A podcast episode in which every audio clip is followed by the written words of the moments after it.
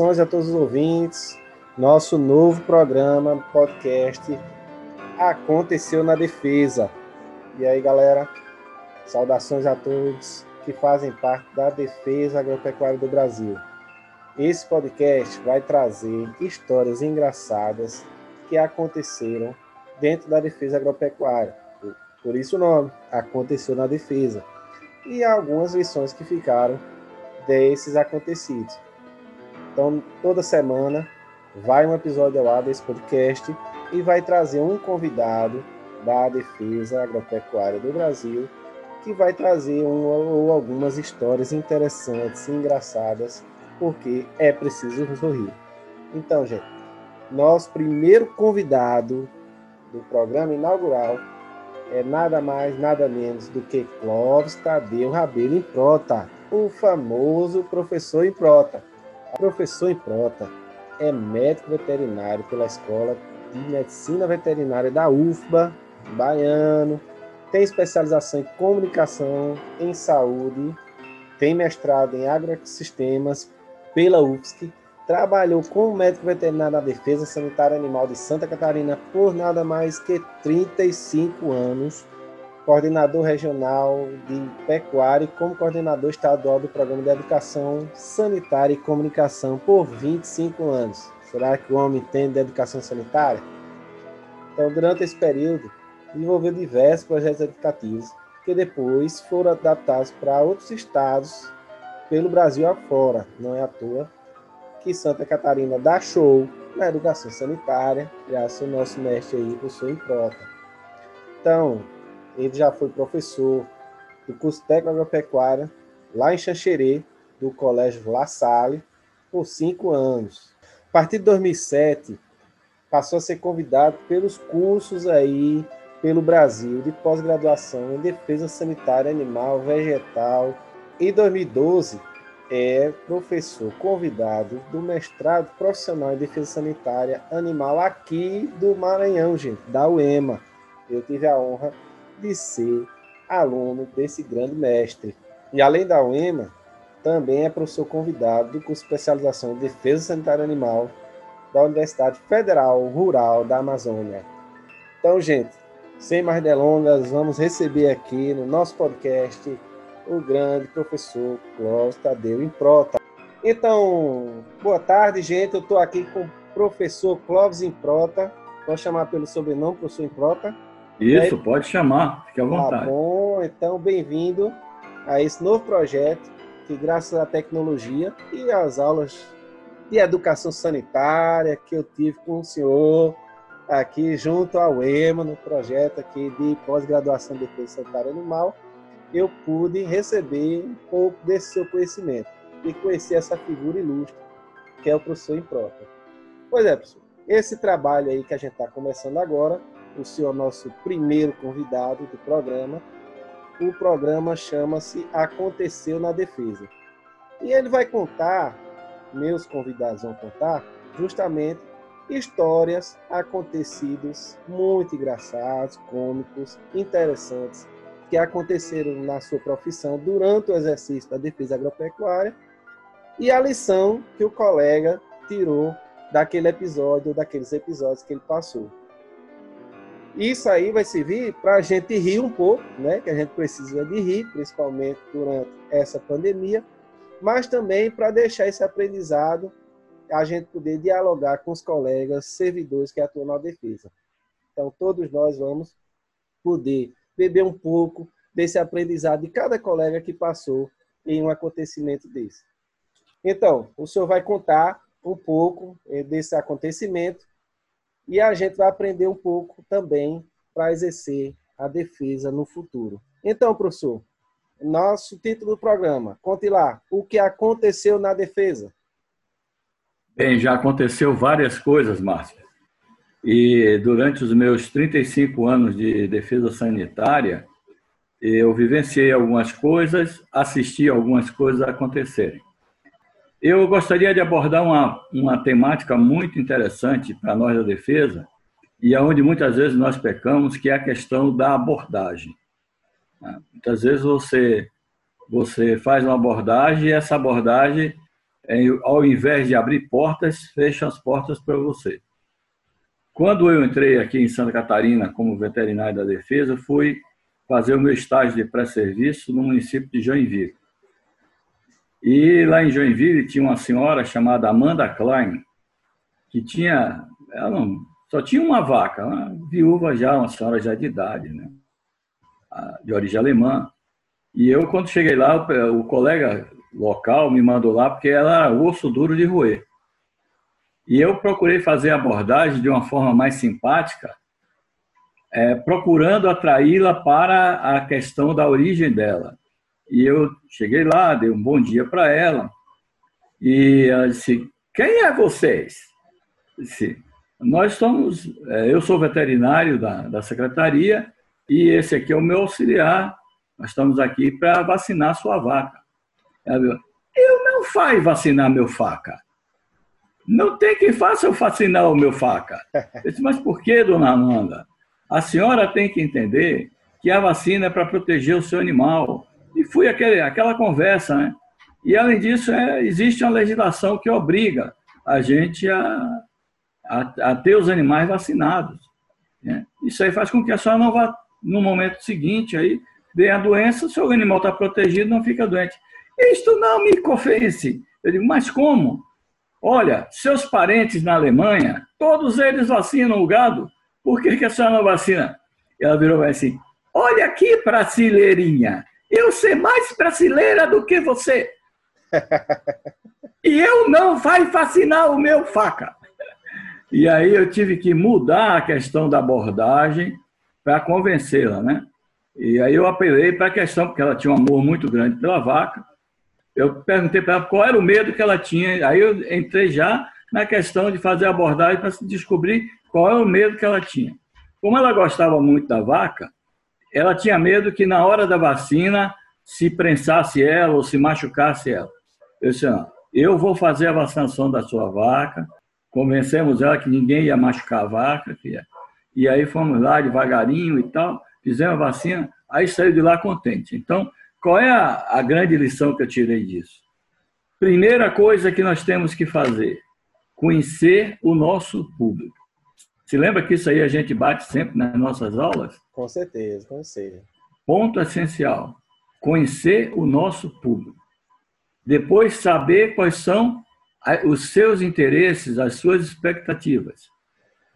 E, em cima disso, fazer a, a nossa estratégia de abordagem. Né? Eu fui para lá sabendo somente que a dona Amanda Klein era resistente e que era osso duro de roer. E que eu tinha que, que achar um jeito. E tinha que vacinar de qualquer jeito. E tinha que vacinar. Obrigar ela a vacinar, vai. Então, então eu fui pelo lado, né? Porque o pessoal de origem alemã tem muito orgulho de dizer, né? Eu ser alemão, né? Então, aí, e aí eu, eu fui apelando para o lado né, da etnia dela, quando na realidade o, ah, eu deveria ter estudado mais, ter conversado mais com ela para descobrir onde é que era o ponto que estava fazendo com que ela resistisse à vacinação do animal. Né? E, o, e a questão era o amor que ela tinha por aquele animal. Pois é, cada, cada pessoa é tocada por um ponto, né, professor? Ah. Exatamente. Vou contar uma de fiscalização para você. Nós estávamos numa barreira, isso na década de 90, nós estávamos numa barreira sanitária é, na divisa com o Rio Grande do Sul, lá no oeste de Santa Catarina, no município de Palmitos, na BR 159, parece que é isso aí. E ali estava, parou um caminhão, e aí nós fomos fazer, estava com o colega acompanhando a, a, a, fiscalização de trânsito, e o colega chegou para o cara que estava dirigindo o caminhão e chegou assim, Ô meu amigo, você tem carga viva aí em cima do caminhão? Aí ele virou para o motorista e disse: Tem sim, senhor. E onde é que está? Está debaixo da lona aí. E aí o colega vai lá, levanta a lona, tinha uns 5, 6 molecotes embaixo da lona lá, né? Pô, vai carregar vez. Não, esses são os meninos aí foram me ajudar a tirar a lenha lá no mato. Mas estão vivos. Mas estavam vivos, é carga viva. Que esse é. Então, a maneira de você abordar é importantíssima. Né? Porque quando você aborda, você tem que saber, olha, o cara entende lá o que é carga viva, cara. Né? O cara entende o que é carga viva? Não entende o que é carga viva. Né? Então, ele, ele é, isso fica difícil para ele entender. Né? Carga viva, então, gente também é carga viva. Então, para ele, aquilo ali era carga viva. Tem abordagem, né, professor? Tem que. É, tá, então... tá, tá, o senhor está transportando algum animal, algum tipo de animal, né?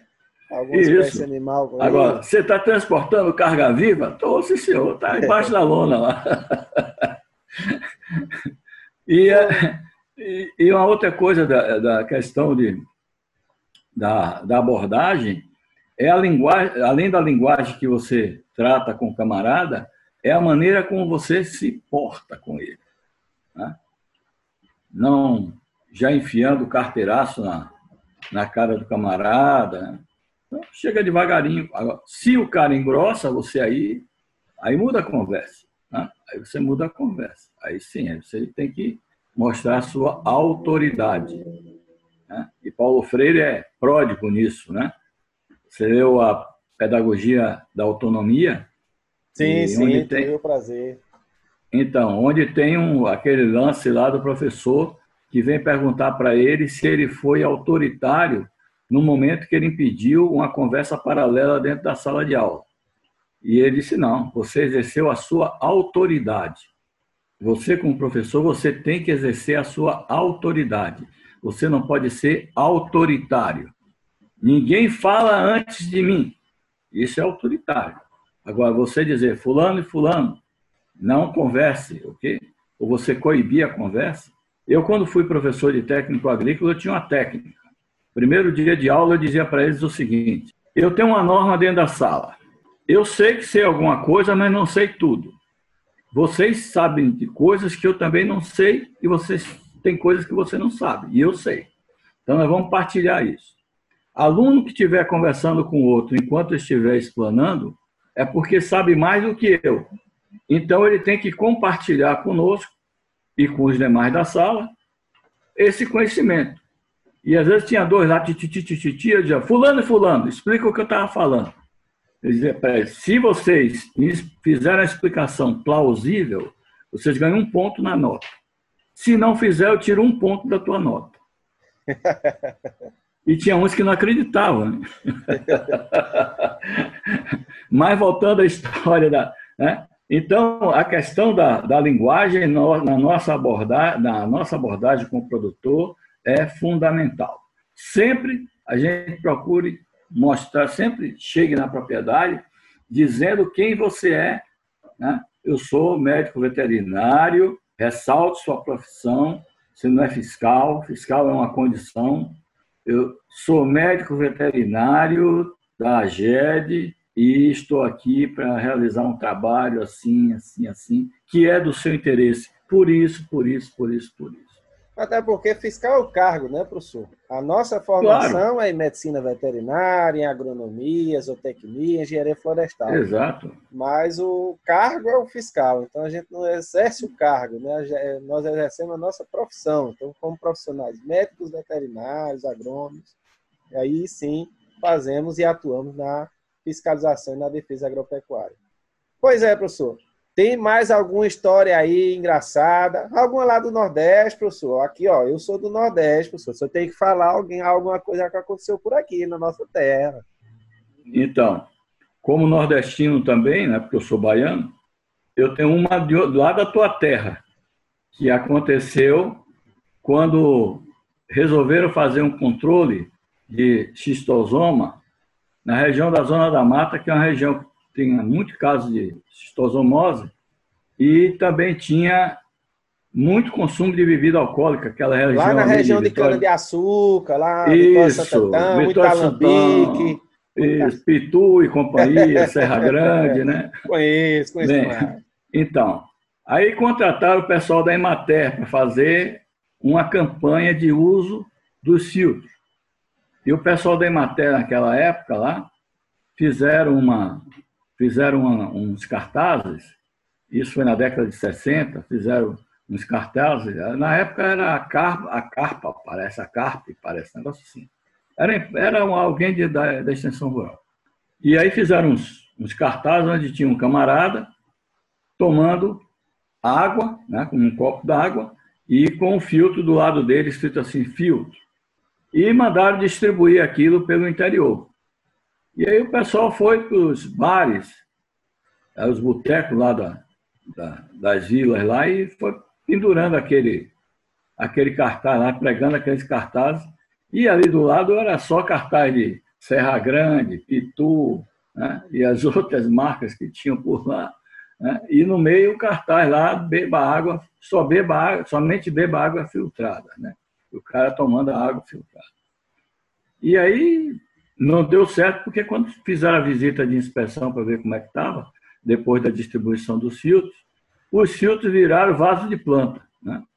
Pegaram os filtros e plantaram, plantaram flores ali e tal. E o pessoal foi lá ver que estava. Não, por que não usaram? disse, não, mas não viu serventia nesse negócio aqui.